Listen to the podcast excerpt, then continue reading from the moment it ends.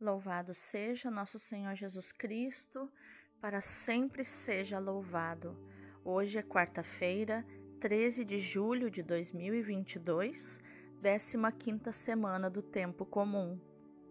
São Henrique II, imperador romano, rogai por nós.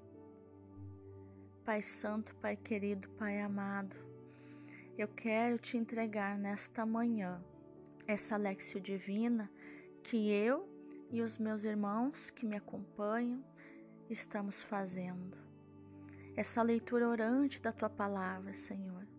Tua palavra que é viva e eficaz, é cortante como uma espada de dois gumes, é forte como um martelo, é purificadora como a água, é doce como o mel, é alimento para nós o pão da tua palavra é semente que começa pequenininha e que vai crescendo dentro de nós. É lâmpada para os nossos passos e luz para o nosso caminho. Ilumina-nos, Senhor, com teu Espírito Santo, para que possamos adentrar nos teus mistérios através da tua palavra. Amém. Iluminai, Senhor, as nossas ações para que em vós comece e em vós termine tudo aquilo que fizermos. Em nome do Pai, do Filho e do Espírito Santo. Amém.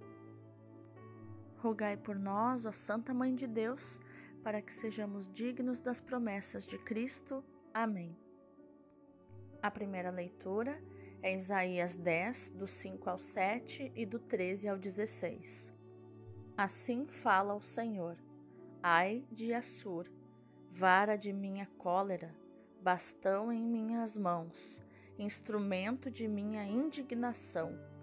Eu o envio contra uma nação ímpia e ordeno-lhe contra um povo que me excita a ira, que o submeta à pilhagem e ao saque, que o calque aos pés como lama nas ruas. Mas ele assim não pensava. Seu propósito não era esse. Pelo contrário, sua intenção era esmagar e exterminar não poucas nações. Pois diz o rei da Assíria: Realizei isso pela força de minha mão e com minha sagacidade, pois tenho experiência. Aboli as fronteiras dos povos, saqueei seus tesouros e derrubei de golpe os ocupantes de altos postos. Minha mão espalmou como um ninho a riqueza dos povos, e como se apanha uma ninhada de ovos, assim ajuntei eu os povos da terra, e não houve quem batesse asa ou abrisse o bico e desse um pio. Mas acaso gloria-se o machado em detrimento do lenhador que com ele corta? Ou se exalta a serra contra o serrador que a maneja? como se a vara movesse quem a levanta e um bastão erguesse aquele que não é madeira. Por isso enviará o dominador, Senhor dos exércitos, contra aqueles fortes guerreiros o raquitismo, e abalará sua glória com convulsões que queimam como fogo. Palavra do Senhor, graças a Deus. O responsório de hoje é o Salmo 93. O Senhor não rejeita o seu povo. Eis que oprimem, Senhor, vosso povo e humilham a vossa herança. Estrangeiro e viúva trucidam e assassinam o pobre e o órfão. Eles dizem: O Senhor não nos vê e o Deus de Jacó não percebe. Entendei, ó estultos do povo, insensatos, quando é que vereis? O que fez o ouvido não ouve? Quem os olhos formou não verá? Quem educa as nações não castiga? Quem os homens ensina não sabe? O Senhor não rejeita o seu povo e não pode esquecer sua herança. Voltarão a juízo as sentenças. Quem é reto andará na justiça. O Senhor não rejeita o seu povo. O evangelho de hoje é Mateus 11, do 25 ao 27. Naquele tempo, Jesus pôs-se a dizer: Eu te louvo, ó Pai, Senhor do céu e da terra, porque escondeste estas coisas aos sábios e entendidos e as revelaste aos pequeninos. Sim, Pai, porque assim foi do teu agrado. Tudo me foi entregue por meu Pai e ninguém conhece o Filho senão o Pai, e ninguém conhece o Pai senão o Filho, e aquele a quem o Filho quiser revelar. Palavra da salvação, glória a vós, Senhor. Então vejamos o contexto das leituras de hoje. A primeira leitura nos mostra um oráculo que deve ser entendido no contexto da iminente ameaça da invasão assíria o rei de Judá, Acás, primeiro, e o seu filho Ezequias, depois, adotam políticas diferentes diante da superpotência estrangeira. Acás opta por uma aliança vassalagem, Ezequias pela oposição, mas ambos não escutam Isaías, que prega a fé em Deus como garantia de estabilidade e de segurança para o reino de Judá. Nesse tipo de aliança, vassalagem, é, um guerreiro jurava fidelidade a um chefe militar que, por sua vez, se comprometia a proteger o seu comandado. O guerreiro era um vassalo e jurava fidelidade ao rei. O profeta vê cada vez mais a Assíria como um instrumento de punição usado por Deus para advertir o seu povo e chamá-lo à conversão. Assim, lança um dos pilares básicos da teologia bíblica: tudo está nas mãos de Deus. A criação e a história estão submetidas aos seus desígnios.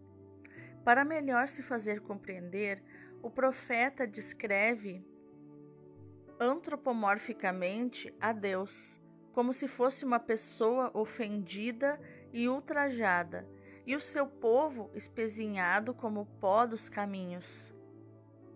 A situação não podia durar muito.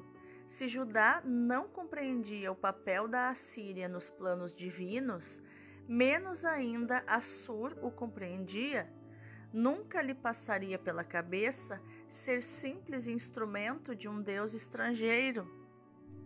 Mas enganou-se, diz Isaías, teólogo da história. A grandeza de um povo, Judá ou outro qualquer, não está na política ou sabedoria humanas, mas na fidelidade aos desígnios de Deus a história veio a confirmar os oráculos de Isaías. O salmo também nos fala da grandeza de Deus, né? Quem fez os ouvidos, será que não é capaz de ouvir? Quem formou os olhos, não é capaz de ver? Quem educa as nações, será que não castiga? Aquele que ensina os seres humanos, será que não sabe de nada? Já no evangelho de hoje, é como que um meteorito caído do céu joânico. Joânico é João, tá, gente? É de João, é um céu de João. Jesus louva e dá graças ao Pai por atuar de modo tão diferente da lógica humana que exalta o poder e a força em qualquer âmbito da existência. Jesus verifica que são os pequeninos que se beneficiam da, re da revelação do Pai. Como nos diz o versículo 25, a revelação da paternidade divina, de que Deus é Pai, sobretudo de Jesus, e por meio dele dos crentes, é o núcleo fundamental da pregação de Jesus. Na paternidade divina está resumido tudo quanto poderia dizer-se da relação de Deus com os homens. Na filiação divina está resumido tudo o que poderia dizer-se da relação dos homens com Deus. É, portanto, o melhor resumo do Evangelho. Deus como Pai e Jesus como Filho. O evangelista aproveita a ocasião para declarar a consciência de Jesus e a fé da Igreja no mistério das relações trinitárias. O Pai, por amor, dá tudo ao Filho, que por amor tudo acolhe e tudo restitui ao Pai. O movimento eterno de dom recíproco entre o Pai e o Filho permanece indecifrável à criatura humana. Todavia, por obra do Espírito, efusão perene de amor, o Pai torna-se acessível no Filho e revela-se a si mesmo. Tal manifestação é incompreensível à sabedoria humana. Só quem se torna pequenino, disponível a entrar na lógica da gratuidade de Deus, pode compreendê-la. Que lindo, né? Agora vamos meditar nessa palavra. O homem que recusa Deus, ele se fecha no gueto dos seus instintos, na favela dos seus instintos, dos seus pontos de vista, de uma inteligência que, por muito que possa percorrer os espaços siderais ou penetrar nas mais pequenas partículas da matéria, não encontra o caminho da alegria, da paz, da plenitude interior. Do mesmo modo, o homem que se sente senhor do mundo, da sua existência e da existência dos outros, não atinge o âmago do que é viver, o profundo do que é viver, o seu significado último, que só por, por si mesmo lhe dá consistência. Lembram que a verdade não precisa ser defendida, ela precisa ser proclamada. Ela tem consistência em si mesma. Agora, pelo contrário, é isso que é revelado a quem aceita a realidade de ser criatura, pequena diante do Criador, mas tão preciosa para ele, que a chama a participar da sua vida. Nós somos o tesouro escondido de Deus nós somos a pérola preciosa que vale a pena o, o especialista em pérolas vender tudo para comprar só esta pérola. Ela custa tudo, ela vale tudo. O tesouro escondido, nós somos o tesouro escondido, onde Deus compra o campo para é, que lhe pertença ao tesouro que está ali enterrado. Ele paga o nosso resgate, ele compra o campo para nos ter de volta. A primeira leitura nos apresenta um entendido que erra completamente.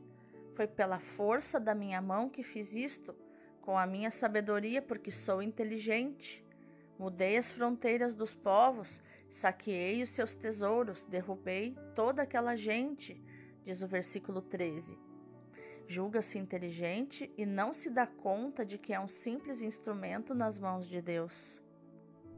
Ai da Assíria, vara da minha cólera, o bastão das suas mãos é o bastão do meu furor.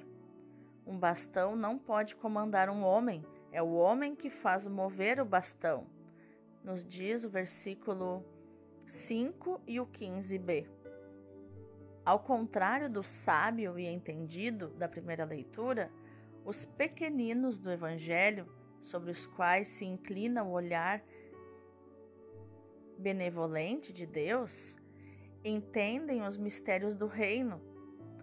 Jesus diz: Eu te bendigo, ó Pai, Senhor do céu e da terra, porque escondeste estas coisas aos sábios e aos entendidos e as revelaste aos pequeninos.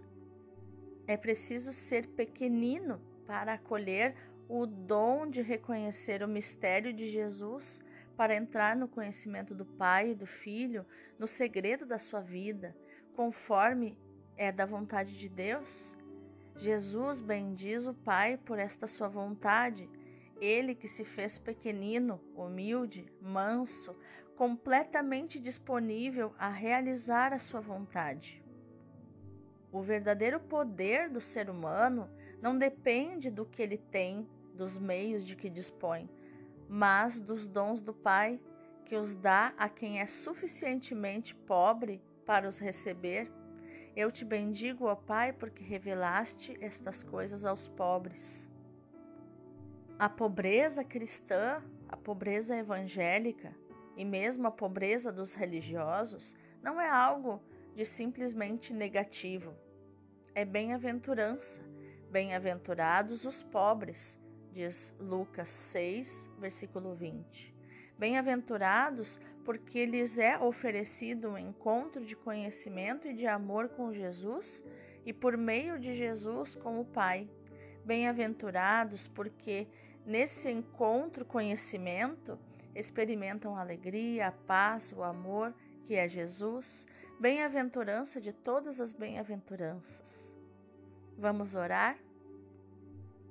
Ah, eu te bendigo, ó Pai, porque nos destes o teu Filho Jesus e nele nos revelastes quanto nos amas.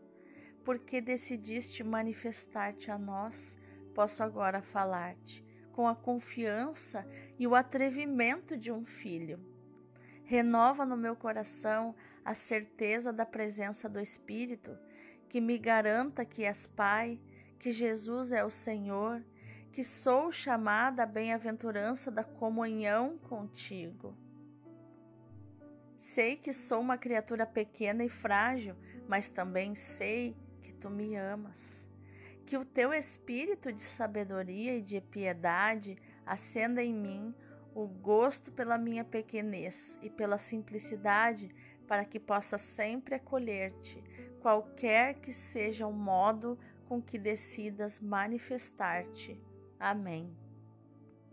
Vamos contemplar essa palavra? São os pobres que nosso Senhor convida para a festa do reino dos céus de Lucas 14, 21. Toda a sua simpatia vai para o pobre Lázaro, abandonado pelo rico malvado e atribui-lhe uma compensação eterna no céu. O único estremecimento de alegria que manifesta na sua vida vem do fato de que o Pai se digna revelar aos simples e aos pequenos os mistérios que esconde aos sábios e aos prudentes, e exprime então nitidamente a sua preferência. O meu Pai colocou tudo nas minhas mãos, diz.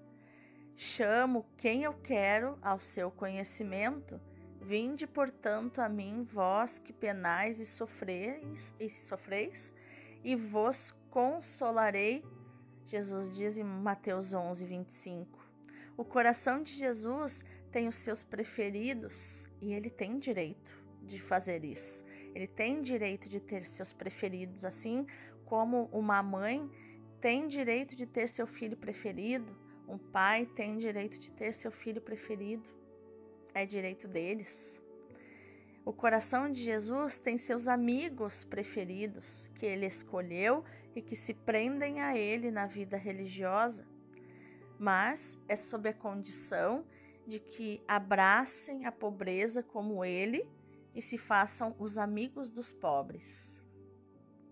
Então, meu irmão, minha irmã, que a nossa ação no dia de hoje seja meditar, proclamar e viver esta palavra de Mateus 11, 25, onde Jesus diz: Eu te bendigo, ó Pai, porque escondestes estas coisas aos sábios e aos entendidos e as revelaste aos pequeninos.